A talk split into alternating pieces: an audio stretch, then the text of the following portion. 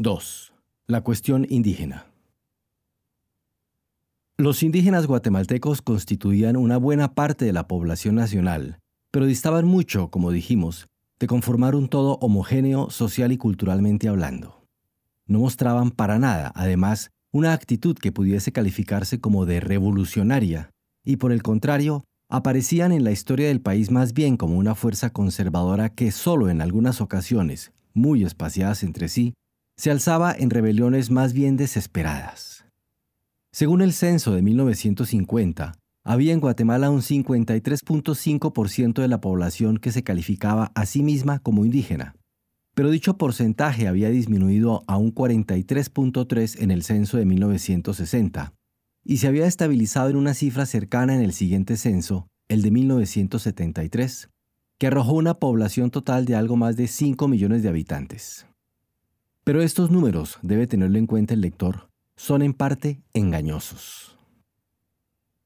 La definición de una persona como indígena o ladina, según los usos del país, no tiene el rigor de una clasificación basada en características biológicas o culturales muy precisas, pues es en parte adscriptiva, como dirían los sociólogos, pero en buena parte también voluntaria. En el primer sentido se le atribuye o adscribe a alguien la categoría de indígena de acuerdo a ciertas características que la persona posee y que son definidas de un modo exterior a ella. La familia y el lugar de su nacimiento, su idioma, su modo de vestir, ciertas costumbres, etc. Pero esa misma persona puede, si así lo decide y dadas ciertas circunstancias, convertirse con cierta facilidad en ladina. Basta que comience a hablar en español, que cambie sus ropas y que se traslade a la ciudad, por ejemplo, y ya puede, si lo desea, desatar sus lazos con la comunidad de origen y comenzar a integrar el otro sector de la sociedad. El tránsito no es siempre sosegado o apacible, y tampoco es aceptado en todos los casos con entera naturalidad, pero puede darse, y lo más importante es que se produjo y se produce constantemente en el país. Las propias cifras censales permiten comprobarlo.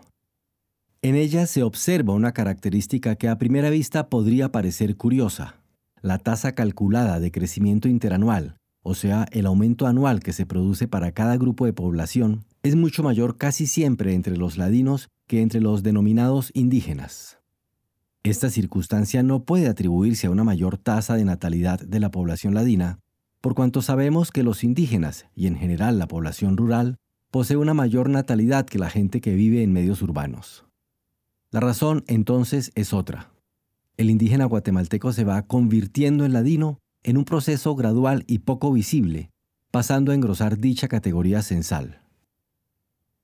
Este fenómeno deriva en alguna medida de la peculiar forma en que se produjo la colonización hispánica en el nuevo continente, especialmente en aquellas zonas que tenían una amplia población local a la llegada de los españoles, y que resultó tan diferente a la que ocurriera en lo que son hoy los Estados Unidos o Australia, por ejemplo. Por el mismo hecho de que se fuese produciendo aquí, casi de inmediato, un acelerado proceso de mestizaje, las distinciones entre la población autóctona y la colonial nunca llegaron a ser tan tajantes y nítidas como en otras tierras.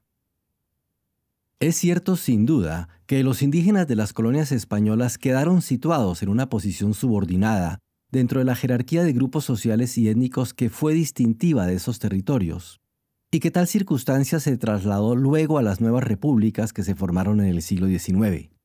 Pero debe reconocerse también que siempre hubo infinidad de matices entre los grupos o estamentos sociales así definidos, que se produjeron modificaciones importantes con el paso del tiempo y que nunca la organización social fue tan simple como algunos observadores casuales, normalmente extranjeros, han afirmado sin mayor estudio. En Guatemala, como en otras repúblicas iberoamericanas, la existencia de amplios núcleos de población indígena trajo aparejado algunos dilemas que provocaron no pocos debates políticos y filosóficos. A nuestro juicio, el problema puede ser analizado a partir de dos dicotomías fundamentales, alrededor de las cuales se definieron diversas posiciones ideológicas y políticas la que opone la idea de segregación de estas poblaciones a su asimilación al conjunto de la sociedad, y la que se establece entre el universalismo de la legislación y el tutelaje jurídico sobre los grupos considerados desfavorecidos. La primera dicotomía surgía, casi naturalmente, tanto de la historia como de la estructura poblacional del país. La segregación o separación de las poblaciones originarias nunca pudo llevarse a cabo por completo en Guatemala, a diferencia de lo que ocurriera en otras naciones de la región, donde los indígenas eran pocos y no tenían una trama cultural tan rica como en el país. En Guatemala, como en México o en los países andinos, amplias mayorías de indígenas se mezclaron bastante libremente y durante mucho tiempo con otros grupos de población. La segregación se hizo así imposible, pues no existió nunca una línea demarcatoria clara y definida como, para dar un ejemplo opuesto, sí ocurrió con las poblaciones esclavas de origen africano en el sur de los Estados Unidos. No se estableció entonces una verdadera segregación, pero tampoco pudo producirse un completo proceso de asimilación, de integración de ambos grupos étnicos en una especie de unidad diferenciada mayor. La asimilación no se dio porque los nativos eran numéricamente muchos, porque eran muy marcadas las diferencias entre las culturas locales y la de los europeos, y porque no había en estos, por supuesto, la voluntad o el deseo de convertirse en indígenas, dado el papel subordinado al que estos fueron relegados en la sociedad. La población originaria tampoco se propuso europeizarse por completo, y solo fue adaptándose a las demandas o exigencias que, surgiendo del poder central, la llevaron a una especie de adaptación parcial, a lo que puede denominarse una aculturación limitada. Por lo tanto, en Guatemala siempre hubo algo de segregación, pero sin la rigidez de lo que ocurrió en otras sociedades, y manteniendo contactos amplios y continuos, y algo de asimilación, aunque ésta haya sido solo parcial y muy lenta, en un proceso que tomó desde hace siglos el nombre de ladinización. La otra dicotomía surgió con especial fuerza a partir de la reforma liberal, el proceso de grandes cambios que comenzó en la década de los años 70 del siglo XIX. Los liberales de entonces querían crear una república donde todos los ciudadanos fueran iguales ante la ley, naturalmente, pero tropezaron enseguida con la realidad de una mayoría indígena no integrada a la corriente principal de la vida nacional. Eran agricultores que practicaban una economía de subsistencia y casi no participaban en el mercado nacional, que vivían en zonas apartadas a las que no llegaban los escasos medios de transporte y comunicación existentes entonces, que utilizaban sus lenguas nativas y seguían sus propias costumbres y tradiciones. En tales circunstancias, integrarlos sin más como simples ciudadanos podía colocarlos en una situación práctica de desventaja, aunque tratarlos de modo diferente para protegerlos y permitir su gradual asimilación, podía considerarse también como una forma de tutelaje que encubría un cierto modo de segregación y por lo tanto de discriminación. Lo que se estableció en Guatemala durante las siete décadas en que gobernaron los llamados liberales fue finalmente una forma de asimilación dependiente que tenía como eje principal el trabajo en condiciones de servidumbre de buena parte de la población indígena. Debe anotarse para no atribuir a la legislación de la época una connotación racista que en realidad no tiene, que no todos los indígenas quedaron integrados a estas relaciones de trabajo, y que por otra parte, dichas relaciones se extendieron también a buena parte de la población campesina ladina. En esto el país no se distinguió mayormente de lo que ocurría en otras partes de América Latina, donde en estancias y haciendas, fincas y fundos, se contrató a peones en condiciones tales en que se impedía su libre desplazamiento, se les pagaba con vales o fichas que emitían las haciendas, y se los obligaba a comprar en los negocios que los propietarios tenían en sus fincas, llevándolos a contraer deudas que se les hacían finalmente imposibles de pagar y los ataban a la tierra. Al abolir estas pesadas deudas, Ubico inició el proceso de desmantelar un sistema que en pocos años comenzó a languidecer y que acabaría de desaparecer casi por completo con las disposiciones legales que luego introdujeron los revolucionarios del 44. Pero las poblaciones indígenas del altiplano occidental nunca abrazaron como cosa propia la revolución mencionada. Nos dice Yvonne Lebot. Comillas. Los indios no tuvieron ninguna participación en la dirección nacional del movimiento democrático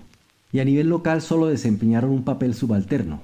por motivos religiosos o propiamente políticos, la experiencia democrática suscitó desconfianza y resistencia en el seno de grandes sectores de la población indígena. Fin de la cita. Como lo ilustra el caso extremo del levantamiento de Patsicía, ocurrido en octubre de 1944, inmediatamente después de la revolución. el movimiento comunitario indígena en realidad discurría por otros derroteros. Como ya lo hemos mencionado, se iban produciendo en las décadas de los 50 y los 60 una paulatina integración de la economía indígena a la del resto de la nación. El aumento de la productividad del trabajo agrícola, debido principalmente a la introducción de abonos químicos, permitió un lento pero constante mejoramiento en la calidad de vida de los habitantes del altiplano, que incrementaron su consumo alimenticio y fueron alejándose de modo gradual de las penurias y las hambrunas típicas de épocas anteriores. Pero el comercio también resultó fundamental, no solo porque fue minando el predominio de la agricultura de subsistencia, uno de los fundamentos económicos del virtual aislamiento indígena, sino porque produjo un aumento de bienes a disposición de la familia y un nuevo sistema de valoraciones, más semejante al del resto del país.